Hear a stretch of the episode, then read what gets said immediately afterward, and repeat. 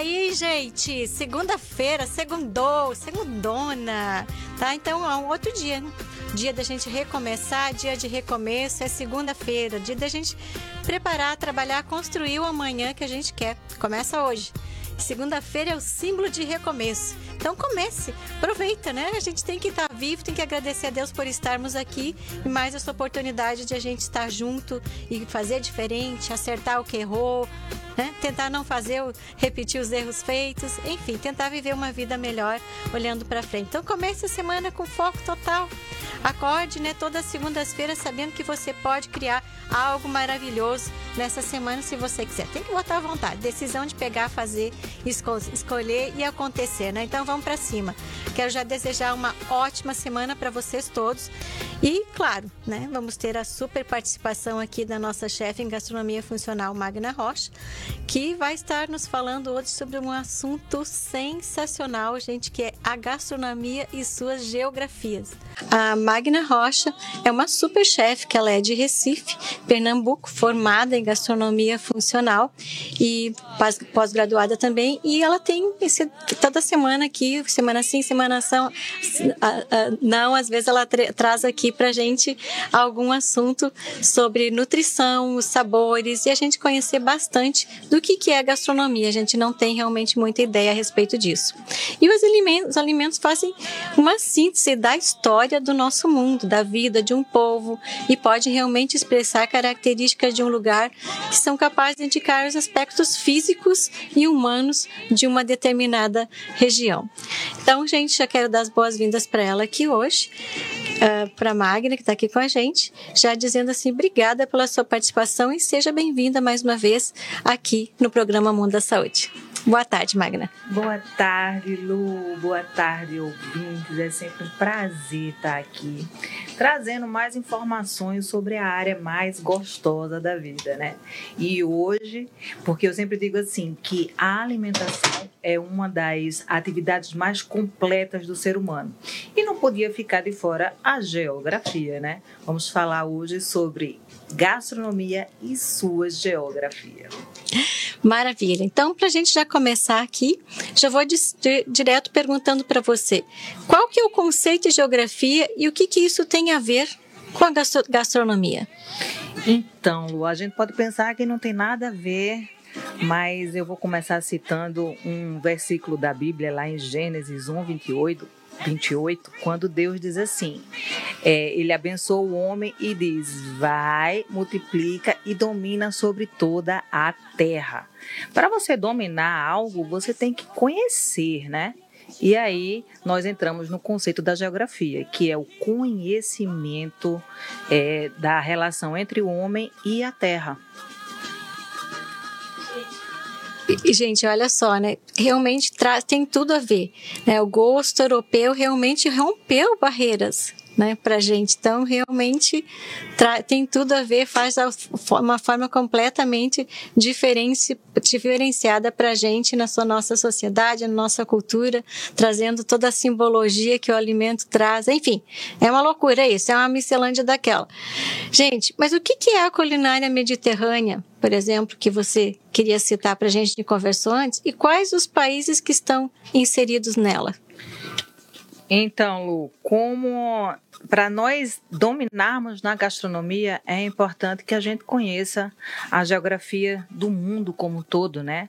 E conhecer as particularidades de cada lugar, os costumes, a cultura, a, hidrogra, a hidro, hidrografia, né, que é ali os rios, a cartografia, que são os relevos, para a gente entender melhor a biodiversidade de cada local. A gastro, a culinária mediterrânea é uma culinária muito difundida pelo mundo todo, né? Todo mundo fala em gastro, em culinária mediterrânea. E o que seria a culinária mediterrânea? É ali a culinária que envolve aqueles países que são banhados pelo mar Mediterrâneo. Então, eles têm como cultura a, o, o, uma alimentação natural. Eles não consomem é, industrializados, processados. Então, o máximo possível de, de, do alimento natural. E aí a gente tem algumas, é, alguns alimentos principais, né? Que tem ali os, as frutas, os, os vegetais, frutos do mar, já que é banhado pela, pelo mar, né? Então é uma coisa que eles utilizam bastante. E o azeite, um dos pilares da, da culinária mediterrânea. E é uma delícia. Delícia. Gente, é, é uma das minhas preferidas, é, viu? Super saudável. Super saudável. E o porquê, né? O porquê de ser saudável essa gastronomia, essa, essa culinária ali do mar Mediterrâneo. Eles, é, eles preferem alimentos mais leves e, como eu disse, consumidos in natura né? Assim como o azeite. O Famosérrimo, faz parte da comida mediterrânea o consumo do azeite, azeite de oliva. Que são utilizados é. Da forma in natura, né? Crua. Então, é, essa, essa culinária, Lu, ela faz muito bem para a saúde. Ela é muito é, orientada pelos nutricionistas, pelos nutrólogos, para que você tenha mais é, jovialidade, né? longevidade, disposição, justamente por ser uma culinária é, natural. Fantástico. Gente, hoje a gente está dando uma pincelada aqui sobre a, como é que é, a gastronomia e sua geografia, então nós vamos percorrer alguns lugares específicos aqui para, de repente, vamos ter uma segunda fase para um dia a gente, nós podermos concentrarmos apenas, por exemplo, no Brasil, porque é um assunto extremamente extenso. Então, passando por isso, já dei uma pincelada sobre essa maravilhosa culinária mediterrânea, né, que tem toda a influência da geografia por causa das uvas, né, do solo, né, do local, enfim, o clima. Eu queria que você falasse um pouquinho sobre a culinária árabe, quais os ingredientes mais utilizados e também os considerados proibidos.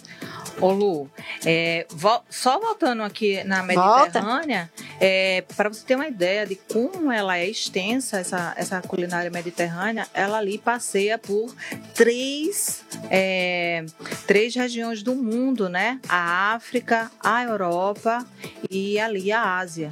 Então nós temos três continentes. Três continentes. Exatamente, Uau. três continentes na, na. E com uma influência mundial, né? Fortíssima. Exatamente por isso, né? É, eu vou dar alguns, alguns países assim de referência que você me perguntou, mas eu acabei não respondendo na pergunta anterior. É, nós temos a França, a Espanha, a Itália, ou seja, berço da gastronomia, Itália e França estão ali é, é, inseridos, né? É, na, na África nós temos o Egito muito forte ali, vem com uma força grande na, na sua culinária, trazendo é, a sua cultura. E nós temos a ali na Ásia, é, Marrocos, não, Marrocos fica na, na, na, África. Nós temos na Ásia ali é, a Grécia, por ali.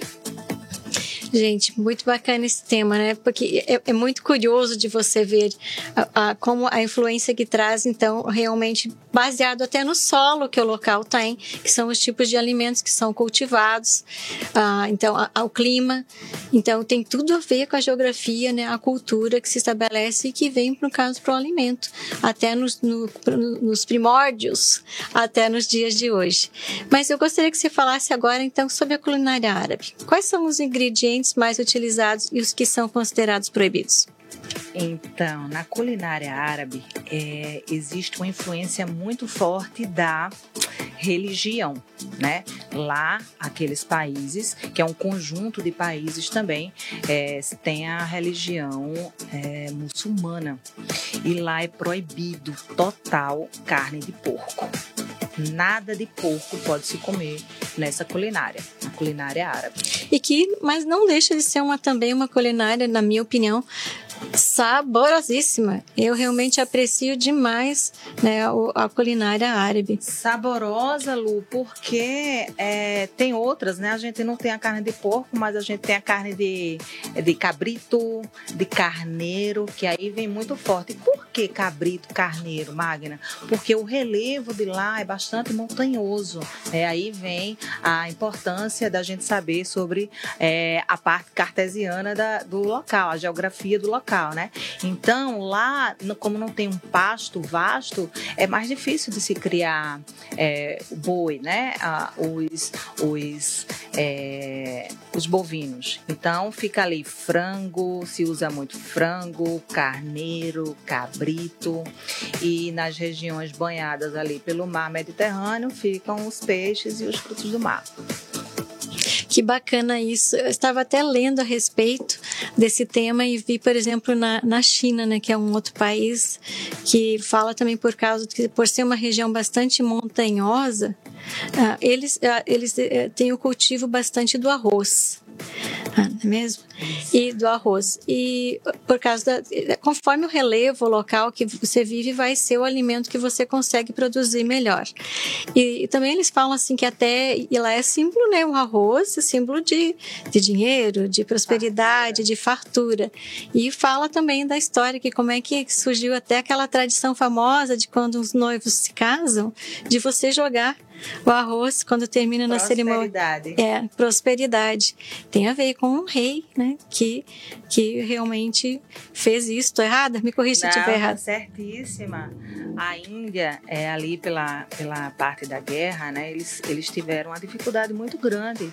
E aí o arroz, como era muito cultivado, quem tinha arroz tinha, assim, era realmente um símbolo de fartura, de prosperidade. E esse costume é até hoje, né? Muitas vezes a gente faz certas coisas e não sabe por quê. Aqui a gente está trazendo sentido, né? E a gente não, teria, não tinha noção que isso tem a ver com gastronomia.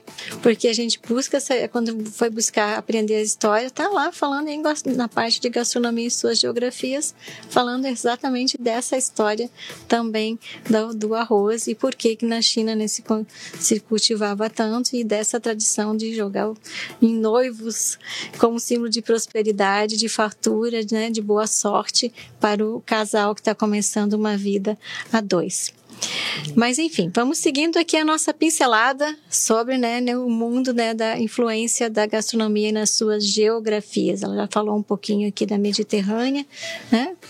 E também agora da, sobre a culinária árabe, que, que ela não consome, por exemplo, carne de porco, evita por causa de uma questão do, que tem a ver, né, a geografia tem, influencia na parte cultural e tem no caso também a religião influenciando bastante.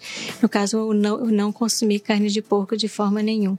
Mas dentro da culinária árabe, quais seriam os tipos de grãos que são os mais cultivados? Então, nós temos os sorgos, né? A, na culinária árabe também se usa muito iogurte, também o azeite vem muito presente. O azeite sempre ali naquela área. Influência mediterrânea forte. Influência mediterrânea forte. E ali o tabule, né, que leva esses, esses famoso famoso tabule, vem as esfirras também muito. Uh, delícia esfirras muito fortes e eles usam muita canela em suas é, como uma das suas especiarias é, mais tradicionais canela cominho. E essa delícia toda que é a culinária árabe. Sensacional isso. Mas agora você falou um pouquinho antes como que a culinária indiana influenciou a gastronomia mundial Quais são os tipos de insumos mais utilizados na gastronomia indiana? Então, Lu, a Índia, antes de ser colonizada pelo.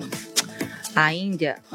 É, foi, foi, colonizada pelos portugueses e os portugueses e espanhóis eles acabaram colonizando o resto grande parte do mundo da América especialmente então eles trouxeram a influência indiana para os outros países que ele colonizou, inclusive o Brasil.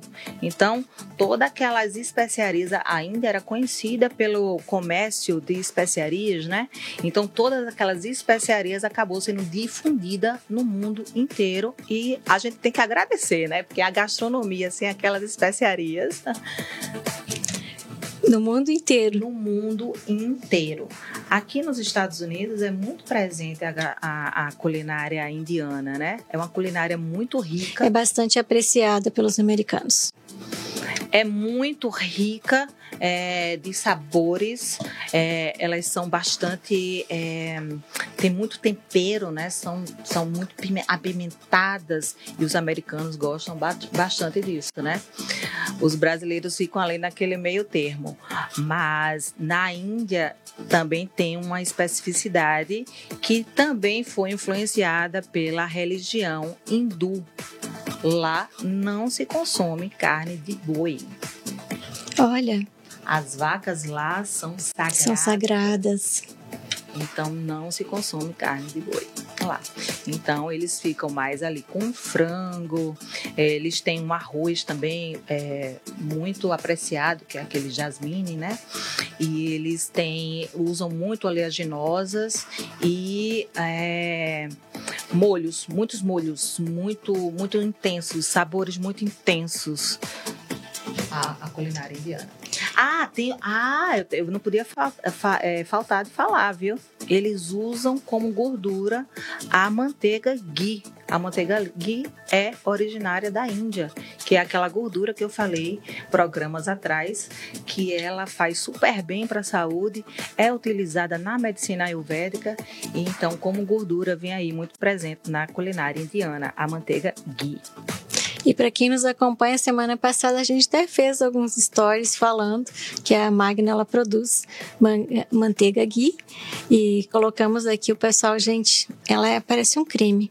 É simplesmente assim sensacional, algo assim super natural.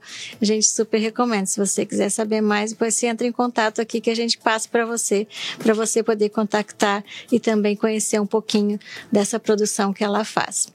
Mas seguindo aqui na nossa programação, o que, que é o terroir? É assim que fala? Estou falando certo? Tá, falando certíssimo, Lu. Terroir é um termo muito usado na, no mundo dos vinhos, né? Quem gosta de vinho aí, com certeza já deve ter ouvido falar.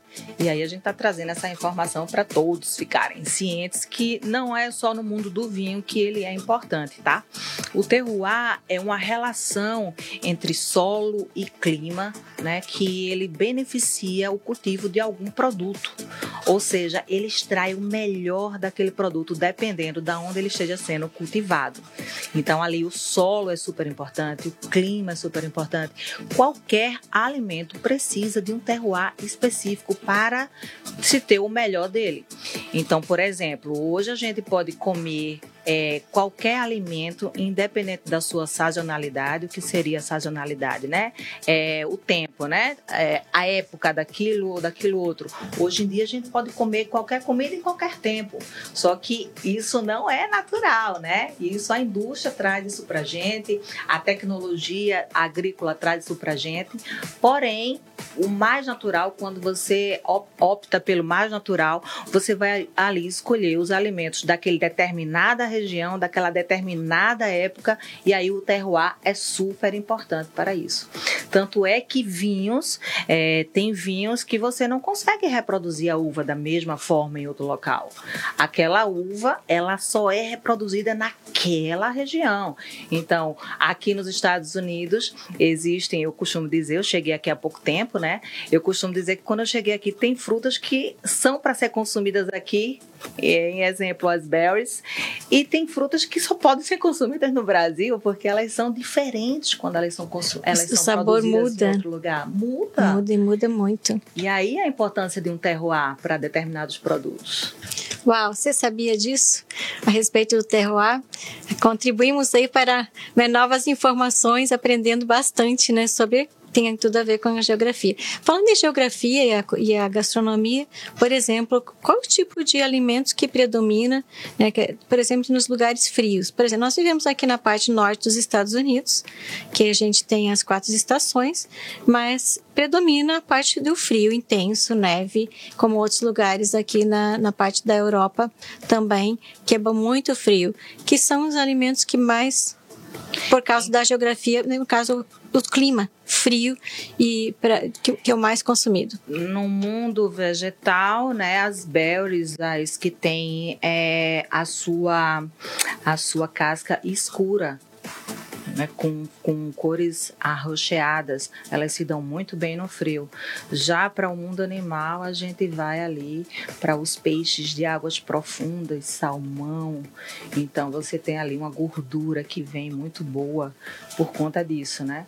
Esses são alimentos bem valorizados. Né? Trazendo energia e calorias necessárias energia. para a sobrevivência. Bacana demais isso, Magna. E assim, Lu, é, com relação a, ao terroir ainda, é, que eu falei que era muito falado no mundo, no mundo dos vinhos, mas nós temos o terroir super importante para o café, para o azeite, né?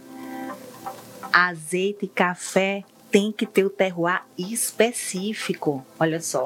E o café é uma bebida né, de gosto mundial, apreciada mundial, mundialmente. Exatamente, então tem que ter toda uma preparação para aquilo. Agora eu vou dizer um terroir que você vai dizer assim, não, não nunca pensei nisso. Terroir para queijo. Nunca vi falar mesmo. Por quê, né? É, qual, a, qual a importância desse terroir para queijo? É, o queijo, ele vem do leite e o leite, ele vem da vaca e a vaca, ela é, tá ali no pasto, ela vai consumir ali o que tem no pasto. Então, por isso que o terroir é importante, porque dependendo do que do pasto que a vaca fosse alimentar, ela vai dar determinados tipos de leite e determinados tipos de sabores para aquele queijo. Uau! E os queijos? A gente vai ter que trazer, acho que um dia, um quadro falando só sobre isso. Hum, super interessante. Eu sou a louca do queijo, eu amo queijo. Somos, somos, somos, somos. Mas, Magna, vamos quase que a gente terminando aqui. É verdade que existe uma lei que garante, por exemplo, as especificações de qualidade de uma pizza na napolitana? Sim, Lu. É, lá na região ali da Europa, especialmente, existem alguns selos né, de especificações que garantem a originalidade, não só da onde aquele alimento vem, como seu nome e a forma que é feita aquilo dali, respeitando toda uma cultura, né? Respeitando todo uma é um costume de se fazer. Então você não pode fazer, olha que você pode ser preso, hein? Quem tiver fazendo pizza napolitana aí, preste atenção. Você tem que ter uma, toda uma especificidade do diâmetro da pizza, de como é feito o molho de tomate, dos ingredientes que é utilizado, para que você possa é, utilizar com propriedade o nome pizza napolitana. Uau, gente, quanta informação, bacana demais isso. Ah, só comentando aqui com vocês, eu também ah, cheguei até a comentar com a Magna antes da entrevista aqui, da, com ela, falando sobre esse tema, que estava fazendo um estudo a respeito e, por exemplo, a gente consegue representar, por exemplo, as, que eu vi né, a representação das cores de uma bandeira, tipo a bandeira da Itália, com alimentos que são tradicionais. Isso. Né, que são que são... É o tomate, né? Representando ali o molho de tomate. O manjericão, que representa ali o verde, né? E o branco, as farinhas, que é muito utilizado ali naquela. Os trigos, as farinhas, que é muito é. utilizado, porque é praticamente uma marca, no caso da Itália. Culinária trazendo isso. Daí eu estava pensando, e no Brasil, como é que a gente faria isso?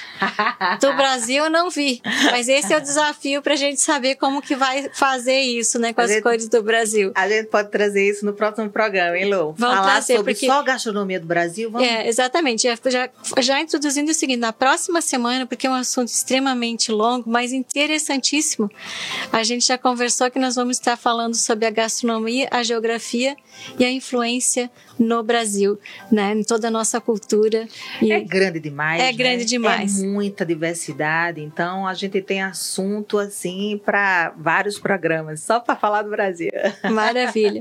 Magna, quero agradecer a sua presença aqui hoje e já né, combinando que o nosso próximo episódio vai ser sobre a gastronomia e a geografia no Brasil. É sempre um prazer estar aqui com você, Lu, e quem quiser saber mais a respeito da gastronomia e de todas essas esses, é, informações sobre ela, vai lá no meu Instagram, magna.rocha com dois A no final, tá? Beijo, beijo no coração de vocês. Beijo, beijo. Gente, fica aqui agora com o programa com Rogério Maria Braga, Tudo Azul, que eu volto na próxima semana. Deus abençoe a semana de vocês. Tudo de bom.